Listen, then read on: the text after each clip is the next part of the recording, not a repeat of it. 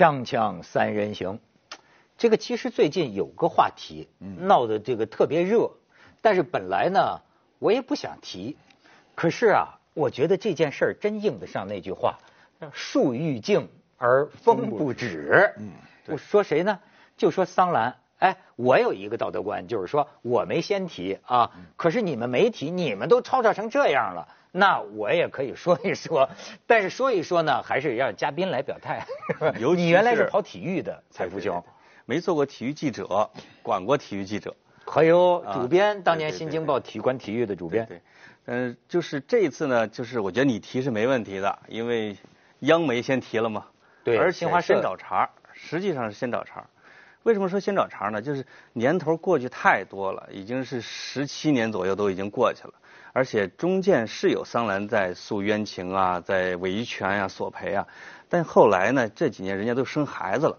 你想想，一个截瘫到这儿的人，人家千辛万苦把孩子生下来，过上了这种很平静的生活，你都这个事情都过去了，就是很多当事人之类的，就那种证据都已经过了时效期了。我觉得，突然间新华社又出一个说，当年不是那么回事儿啊，桑兰说那个教练干扰他了，落地所以这个什么之类的。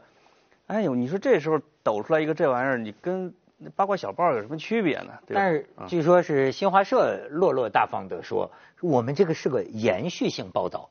你们觉得是好像半天一声雷，但实际上桑兰的这个事儿，我们跟了很多年了。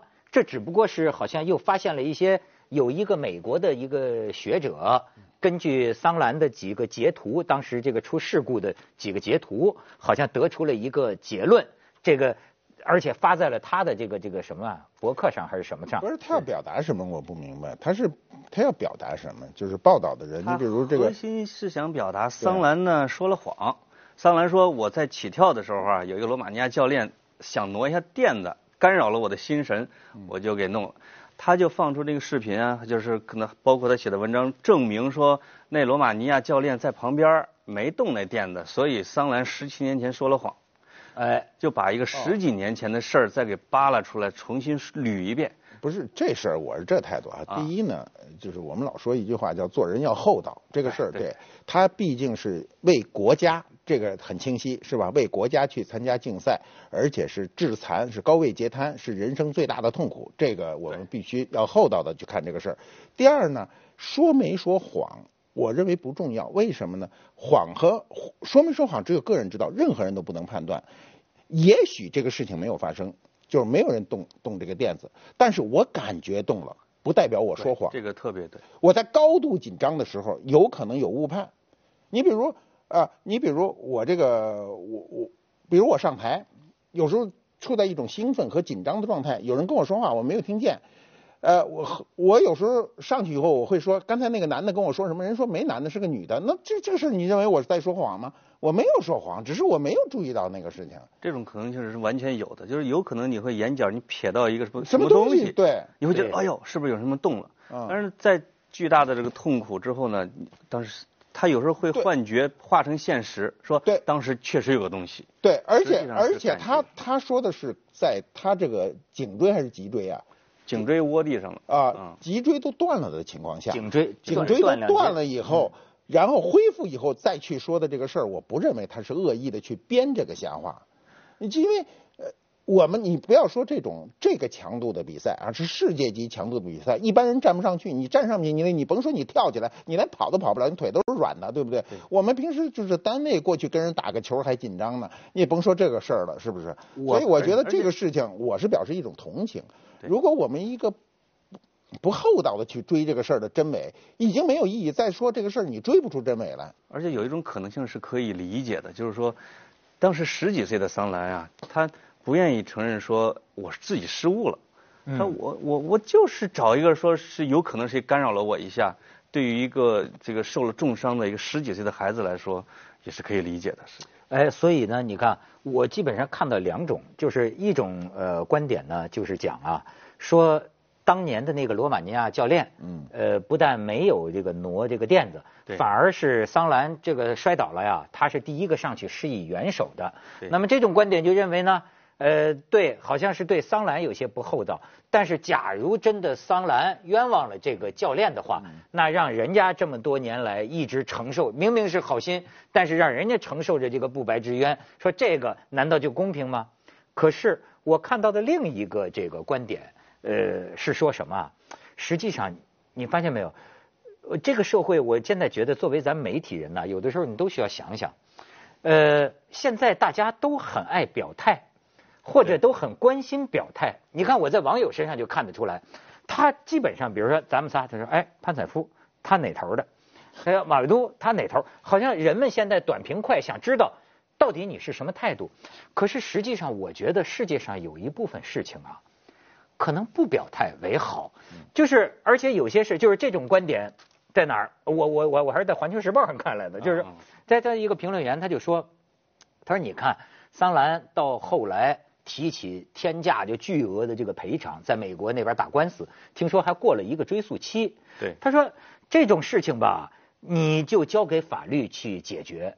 我们不是法律的人，对吧？你你你你去做太多的道德是非。也没有什么意思，法院要交由法律，该有法律裁决的就有法律裁决。你就是你讲他撒谎还是不撒谎，这个是有点道德的这种。而且呢，就说桑兰他留在人们心中的记忆是当年这个算是身残志坚吧，嗯，哎留下灿烂微笑。那么即便过了一些年之后，他对自己的个人生活和处境有了一些个呃感触，或者有了一些个要求的话，那么好像呢。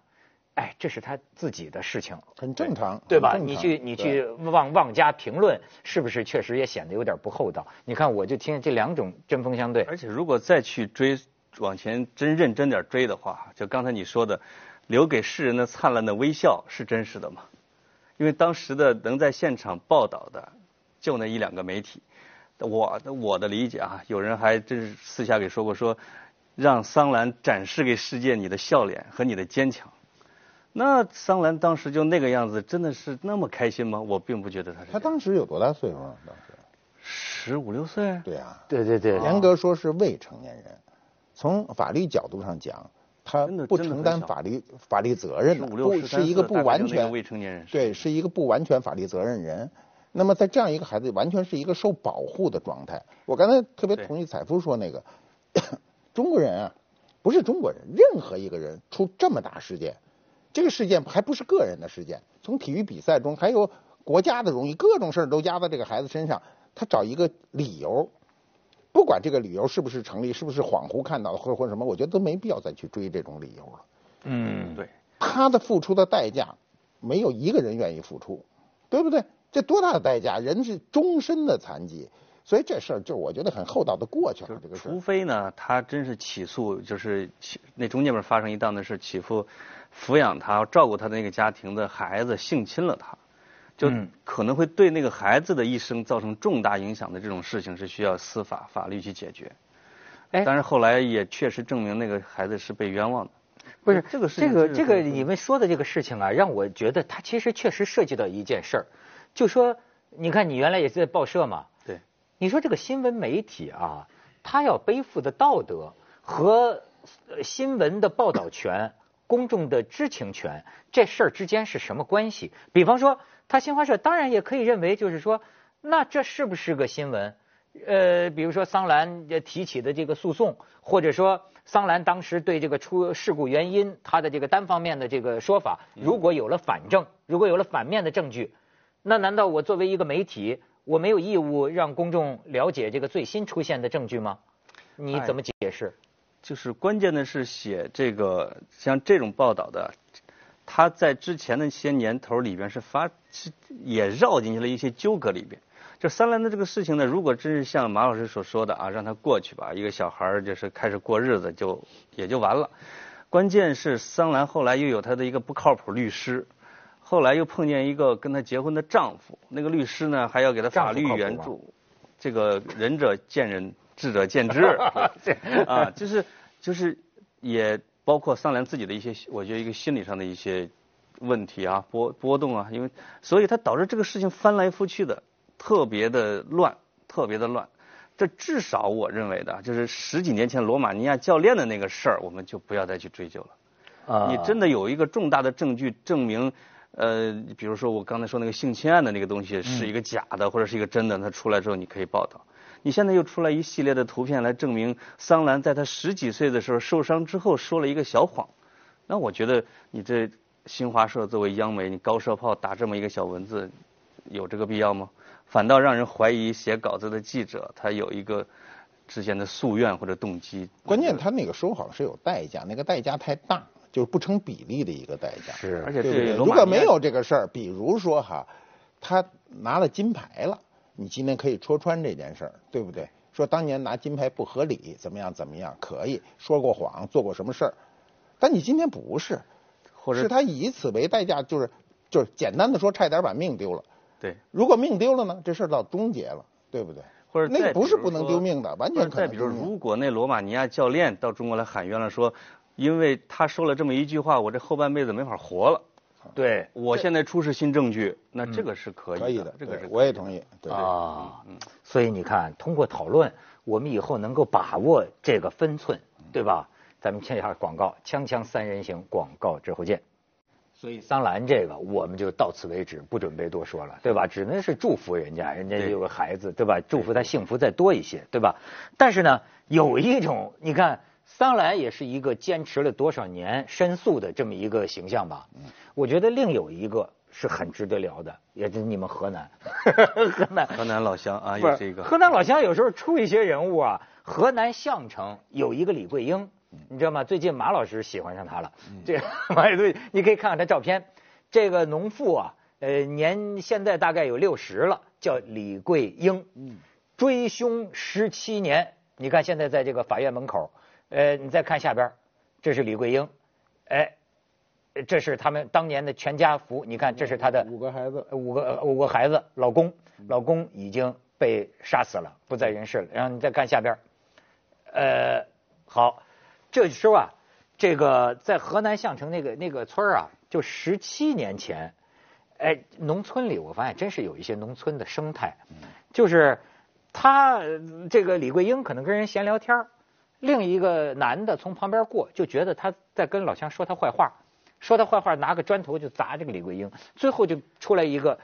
都是姓齐的，他们那村姓齐的多，都是姓齐的，五个五个兄弟或者同宗，拿着这个刀啊就来了，砍这个李桂英。然后李桂英她的老公拿着个镰刀跑出来，结果哐哐哐，夫妻俩都给捅了。但是后来李桂英知道她老公没送到医院，就死了。失血过多死了。然后呢，报警说这五个姓齐的全跑了，一个都没抓着。嗯，就然后这个派派出所就跟他说，我才知道中国这派出所 挺有意思，说你你去找线索，你找着线索我们抓。然后这个李桂英从那儿开始就是十七年，就这么一个女人呐，跑了全国说十几个省市，就去找这个贤凶，给就根据他的线索已经捉了四个，现在还差一个。嗯，哎，马先生，您为什么对这感兴趣？我就是我我首先对这个对这个李桂英表示敬意，就是一个人能持之以恒的去做这件事儿，而且呢，在中国啊，中国过去有个江湖两大快事儿，第一叫报恩，第二叫报仇。对啊，这仇必须报。她丈夫死了，后来我看到她说哈，就是有时候回来，还养育了五个孩子，还好像是四个孩子上了大学，是吧？对，这个太不容易的一个事儿，咱们今天的人都做不到，我听都听不了。一个妇女啊，你看她打扮的干干净净的啊，就那个精神面貌还很好，追凶，四个都抓着了。现在现在据说成立专案组，要帮她把第五个抓着。叫倒查组。啊，对你你你早年干嘛去了？因为我觉得他说的特别特别好，就是我们大部分人到这会儿的时候都会发，就是不是发自内心的一种发自内心的说法，叫我感谢这个感谢那个。他不，他说我这个并不满意，为什么不满意呢？就是说，我现在要查，就帮助他，帮助谁呢？就帮助这些人跑的人。据说有的身份还改了，谁帮他改的身份？这些人都应该去查的，对不对？一个一个女人哈、在这么艰苦的情况下，能把四四个孩子送进大学，五个孩子养大，就这一点，我真的是非常钦佩。我觉得这样的人在中国太少了。我跟我跟马马老师是不是报的同一个题哈？其实我是李桂英这个一定要说，对，那你们俩都想说说这事儿。这是我的偶像级别的。这个我看《新京报》就是《新京报》第一个报的，看的时候实际上是掉泪了，因为他说的，我把他的话转换成河南话的时候，那就是我的家乡话。他的长相实际上跟我的母亲啊，他们这个中原人是很像的。而且我看所有的关于这个事情的报道，他没有说政府一句说他们干的不错或者他们什么之类的，没有。我还是不原谅，我这个事儿还没完，我一定要追。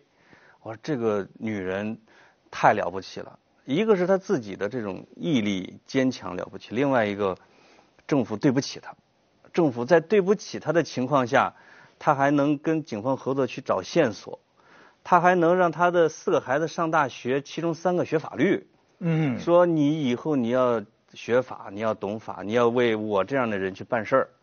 就是当这个地方政府或者公安局、派出所都对不起他的时候，一个人没有发生很大的错乱，我去报复你，是吧？我变得非常非常愤怒，失去理智。他实际上用他的这种非常好的做法来回报了一个很恶劣的环境，这一点我觉得是非常不容易的。这个你看，真是。他就是说，当时说这几个姓齐的，说是他听说，他把他的什么表哥哥亲戚啊都发动起来，把全村在全国外出打工的人成了他的情报网，说是北到北京，南到海南，东到青岛，西到伊犁。听说那四个就是说姓齐的跑到新疆去了，他就去找啊，他孤身一人，多不容易，太不容易。他找，然后到后来就是说，给他得到了一个电话。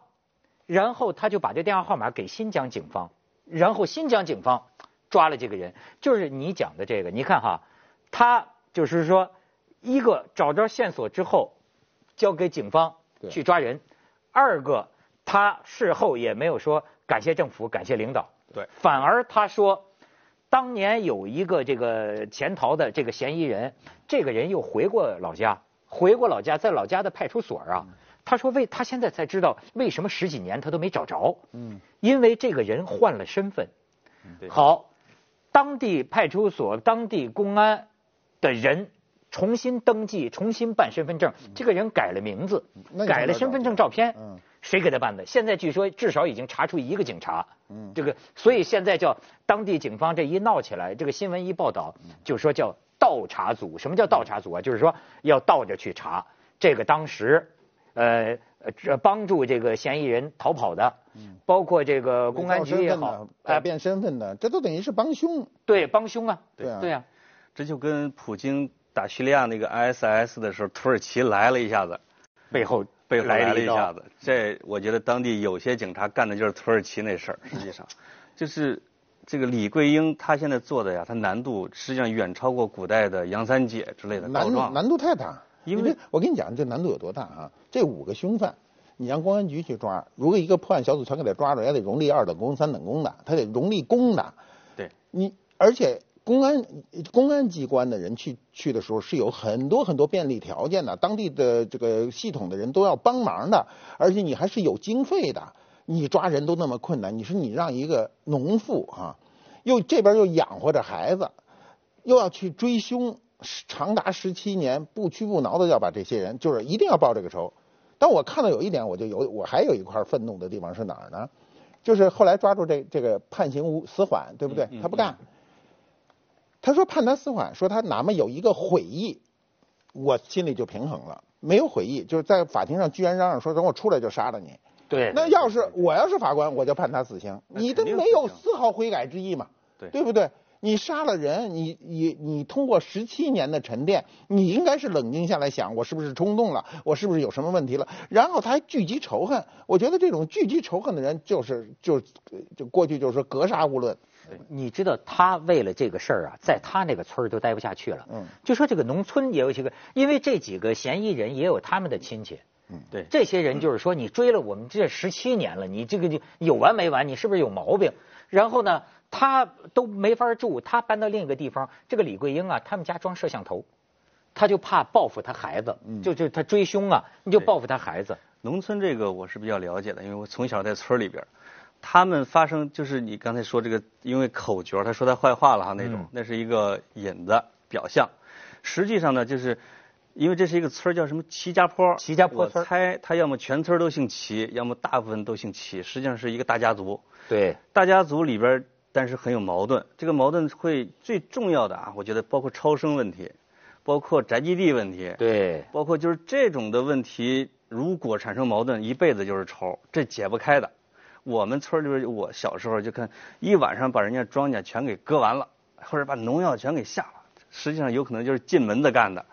哎呦，这个是，他就是那些人怀疑他举报他们超生，当然他们家也五个孩子也超生啊。对，他据说怀疑他举报超生，他还怀疑他们在宅基地上有矛盾。嗯，他们就合计着把他们给干了。他那个李桂英的丈夫姓齐吗？姓也姓齐，姓齐都是齐峰。呃，齐什么峰？齐元德，齐元德吧？齐元德好像。齐元德，那我就不知道了。反正我就觉得哈，一个一个一个妇女哈，我们今天没有这种精神，我们哪有这种精神？城市人早就谢了。哎呦，甭说一十七年、十七个月就谢的找不着边了。我看着像电影一样。对对对。就说当时这个李桂英牵着五个孩子，就。在村里踩在人家家门槛上，就是说，我男人死了，可是我还活着，我五个孩子还活着，你们只要能给我提供线索，嗯，帮助我逮着，我要给我男人报仇。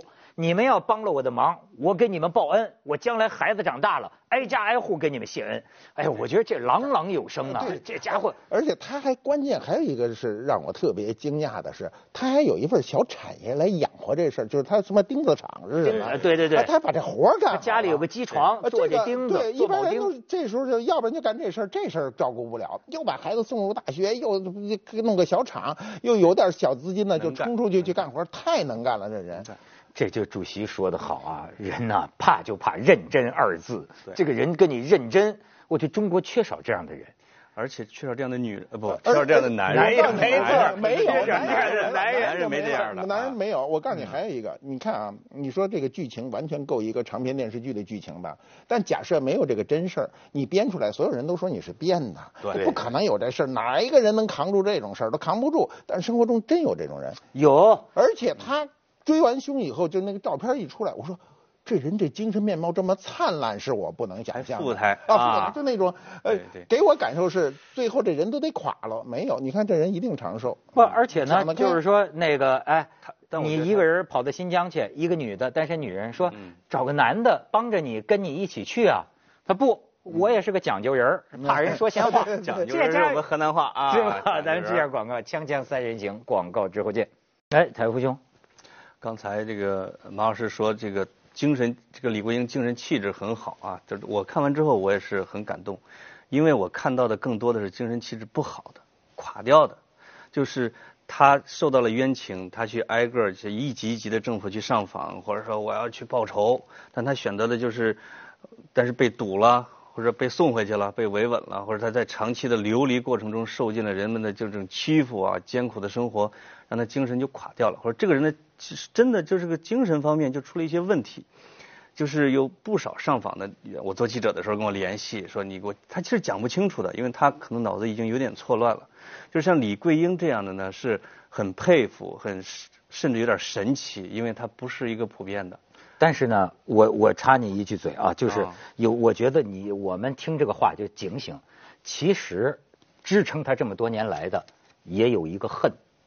就是，但是他说，李桂英说啊，有时候怨恨就像滚雪球，哎，开始我是想着跟丈夫申冤，恨的是那几个凶手，后来去司法部门跑了很多次，不解决问题，态度冷漠，他们有没有想到站在他们面前的是失去丈夫的女人？于是我就开始对一些部门不满意，再想想那几个凶手逍遥法外，我心里就更难受。在追凶过程中遇到的一些人和事儿，让我更加怨恨。我就在心里发誓，一定要把他找到，一定要追究每一个人的责任。你看，他这个越滚，我明白了，那都是这些政府部门的懈怠导致他去追凶，越滚越大。对呀，对呀，这个恨呢？啊，对，但这不叫恨。我认为这种恨呢。我们用个通俗的表述是恨，是吧？就是他恨了这事儿，不是，这是一个人的对正义的一种追求。我们最怕的是对正义没有追求，是不是应该对正义有追求？对，我们老说，哎呀，差不多了，反正这事儿过去了，反正你也抓住几个了，就差不多了，就完了吧。尤其那农村人经常会说，人都死了，我们得照顾活的人，你这老追，你这人算什么呀？就是是不讲理的，很多人。而且啊，不是说没有女人软弱的时候，我看着挺心酸的地方，他就是说，二零零零年。除夕，他去要那个钉子钱，走二十里路回来，踩着这个大雪，雪这靴子都湿透了。他就想，快到村口想，要是老公还活着，嗯，老公会在村口等着接她。于是，一个女人就卧在雪窝子里就哭。我觉得这真是不容易，而且就就为了一个承诺，说了我老公当年对我好。我老公到那个窑厂拉拉砖呢，拉土啊，回来把钱给我啊。他说他信得过我，我为了他信得过我，我给他报仇。你说应该的，应该的，就是他在报恩的同时报仇，或者报仇的同时报恩。因为他生活的那个环境实际上是一个没有法治的一个环境，他在那个环境里边呢，保持着做一件法治的事儿，这个很厉害。尤其你还说了一个报恩和报仇啊，我觉得特别有古风。嗯，就是说我对有恩的人，我一定要报恩，要做到；有仇的人，我要复仇。未必是同态复仇，我未必是杀掉你，对，但我是一定要抓到你。那这个就是说，他内心中还有中国的。